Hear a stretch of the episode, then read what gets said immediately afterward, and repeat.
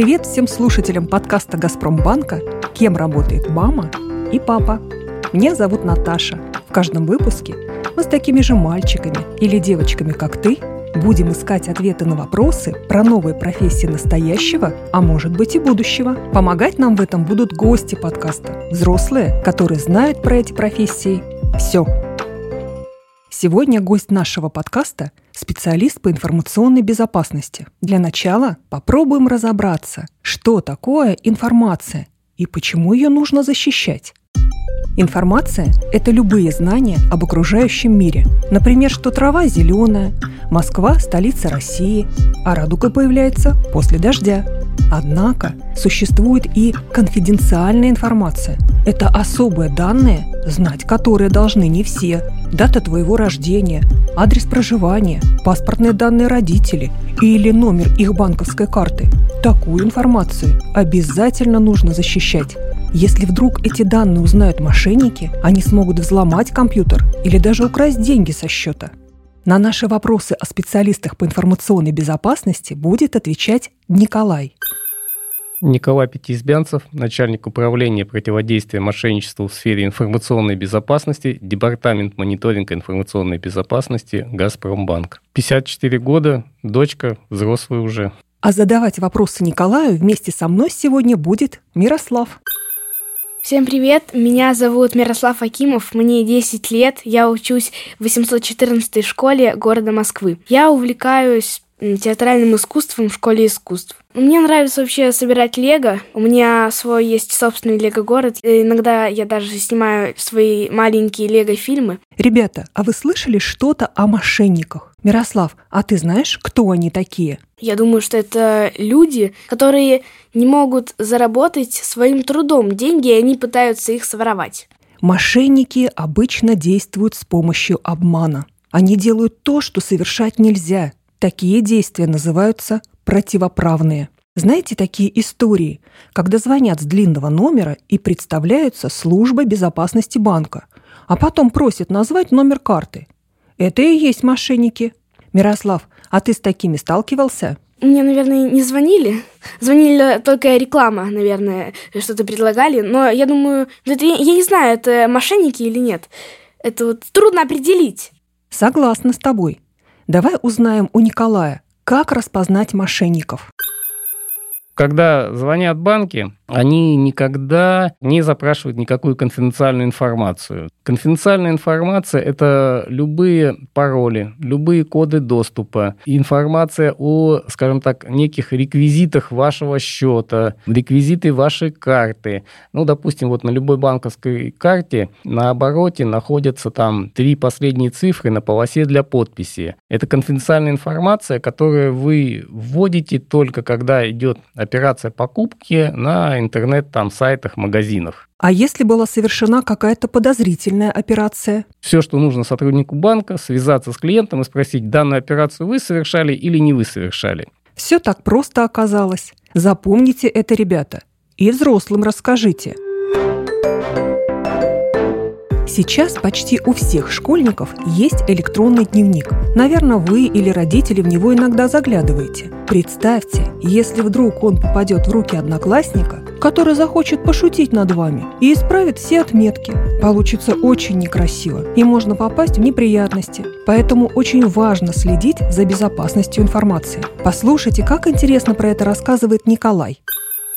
Известная фраза «кто владеет информацией, тот владеет миром». Естественно, есть люди, которые хотят сохранить эту информацию в тайне, есть люди, которые хотят узнать чужие тайны. И здесь э, идет противостояние против, как говорят, брони и снаряда. Одни пытаются взломать, другие пытаются защитить. Ну, мы находимся как бы на светлой стороне, мы защищаем нашу информацию. Мирослав, а ты что думаешь про информационную безопасность? Ну, у меня есть идея, что информационная безопасность – это как бы такая система, которая защищает э, ваши деньги, ваши финансы и ваши сбережения от как раз мошенников, э, про которых мы говорили ранее. Кто же работает в отделе информационной безопасности? Мирослав, у тебя есть какие-то идеи? Ну, я думаю, эти специалисты очень важные люди в банковской системе, потому что они решают все вопросы по кредитным, по банковским картам, по финансам людей. И эти люди наверняка очень умные, потому что это очень трудная, я думаю, профессия. И, наверное, чтобы за всем следить, нужно много людей. Давайте послушаем, что рассказал Николай. В моем управлении, когда мы говорим о борьбе с мошенниками, у нас не только узкоспециализированные люди, которые имеют именно образование по информационной безопасности, потому что нужны и другие знания в других областях деятельности человека. Ну, я могу сказать, что у нас работают и финансисты, и сотрудники, имеющие юридическое образование, и сотрудники правоохранительных органов, и э, чисто IT-специалисты.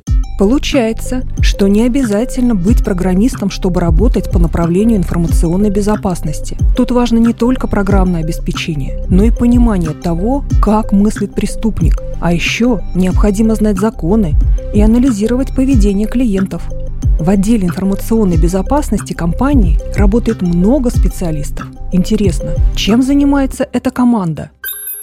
Ну, я думаю, что все же эти люди, они защищаются от хакеров, от взломов, от э, хакеров-шпионов. И, конечно же, они пытаются сделать жизнь людей в сфере финансов, конечно же, лучше. Николай рассказал про автоматизированные системы, которые помогают его сотрудникам ловить сомнительные операции. Вот послушайте, как это работает.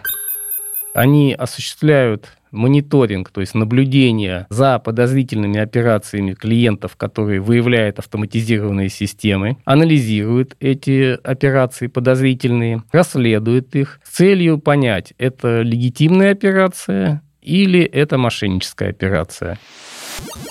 Какими же качествами должны обладать люди, которые занимаются такой разнообразной работой? Что скажешь, Мирослав? Ну, я думаю, эти люди должны быть очень гениальными, у них должна быть развита фантазия. Главное, чтобы люди были трудолюбивые к своей работе, потому что если они будут вот ленивые, у них, я думаю, ничего не будет получаться, и от этого будет никому не хорошо. А Николай вот что рассказал про это в любой, наверное, безопасности, информационной, экономической, неважно какой, у нас должны работать люди с чистыми руками. Как думаете, что это означает? Смысл, конечно, не в том, что надо часто пользоваться мылом, а в том, чтобы быть честными и добросовестными.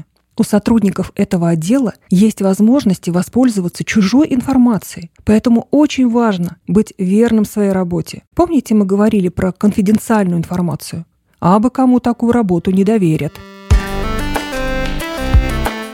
Любопытно, как проходит рабочий день в отделе информационной безопасности? Чем специалисты пользуются для работы? Мирослав, а как ты себе это представляешь? Я думаю, что на рабочем месте в первую очередь должен быть, конечно же, компьютер и гаджеты, соответствующие их профессии. Мне кажется, что они могут защищать просто вот с интернета, сидеть и стараться, чтобы злоумышленники, те же самые хакеры, не взломали систему или карту. Николай рассказал, сколько всего делают его коллеги и как начинается их рабочий день. Приходим на работу, включаем компьютер. Ну, клиенты совершают операции. Система автоматически говорит, что вот эта операция подозрительная. Но машина как бы, она всегда, ну, во всяком случае, на сегодняшний момент, она всегда, ну, скажем, глупее, чем человек. И возможностей у нее меньше, чем у человека. Поэтому то, что машина считает подозрительным, у нас должен проверить человек. Но это только одно направление работы. Еще есть те, кто анализирует действия системы и настраивают ее, создают новые правила. Другие контролируют исправность программ. Например, разрешают возникающие там ошибки, чтобы коллеги и клиенты с удовольствием пользовались услугами банка. Ребята, а вы знаете что-нибудь про хакеров? В новостях иногда рассказывают о хакерских атаках. Мирослав, что думаешь об этом? Я думаю, что хакеры — это как раз мошенники, которые воруют деньги в интернете, в социальных сетях, и для этого и нужна информационная безопасность.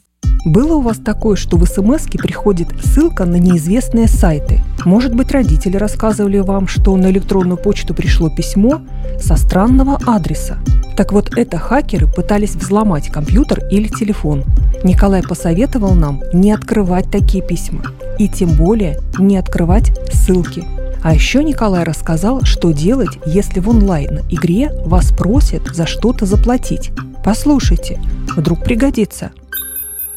Ребята, я хочу дать вам рекомендацию, когда вы пользуетесь, играете какими-то компьютерными играми, другими там программными э, ресурсами э, в интернете. Если они требуют каких-то оплат, каких-то подписок, то в этом случае всегда рекомендуется обратиться к родителям и посоветоваться с ними. Можно ли это делать? Насколько это безопасно? Стоит вообще? Не стоит? Потому что существуют как разовые платежи, так и подписки, которые, э, ну, спросив у вас один раз согласие, потом будут списывать денежные средства, уже не спрашивая вас. А спорить это потом как бы достаточно сложно, потому что вы действительно дали согласие, но вы не прочитали, на что дали согласие, либо не поняли, на что дали согласие, а денежные средства уже, скажем так, списаны и недоступны. Поэтому всегда обращайтесь к родителям, чтобы они вам помогли, и дали свое одобрение именно финансовой операции.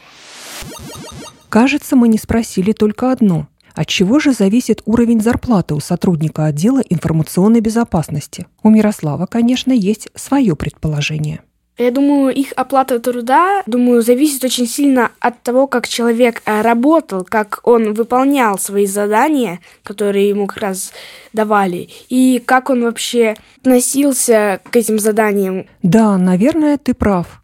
Давай послушаем Николая чем больше знаний, чем выше квалификация. Ну, естественно, человек, который приходит после института, у него только базовые знания, ему еще учиться и учиться надо, его берут как бы на минимальные там, ставки, оклады. Если человек показывает глубокие знания, у него большой опыт ну, работы либо до этого, либо уже в нашем банке, потому что как бы существует карьерный рост, карьерная лестница, то поднимается и зарплата, поднимается должность. В общем-то, все зависит, опять же, знание, работоспособность. Чем больше учишься и больше работаешь, тем больше получаешь. Мирослав, заинтересовала тебя эта профессия? Хотелось бы попробовать себя в роли сотрудника отдела информационной безопасности? Да, я думаю, очень интересно было бы поработать, интересно было бы узнать еще больше, что делают эти люди, и понаблюдать за ними, посмотреть за их характером, за их работой. Это, я думаю, это очень увлекательно будет. Да, увлекательно не то слово. Специалисты отдела безопасности в банке, как супергерои, защищают наши сбережения, предупреждают хакерские атаки, придумывают новые способы борьбы с мошенниками. Чем-то похоже на информационную полицию или детективов. Как вы думаете, ребята? Для работы в информационной безопасности не обязательно быть разработчиком. Можно вносить свой вклад и с другим образованием. А мы завершаем эпизод. Спасибо Мирославу и Николаю за активное участие. Обязательно проходите по ссылке в описании. Там вас уже ждут новые игры. Обещаем, что ссылка безопасная. Подписывайтесь на нас в приложении, где услышали этот эпизод, и ставьте лайки. До встречи через неделю.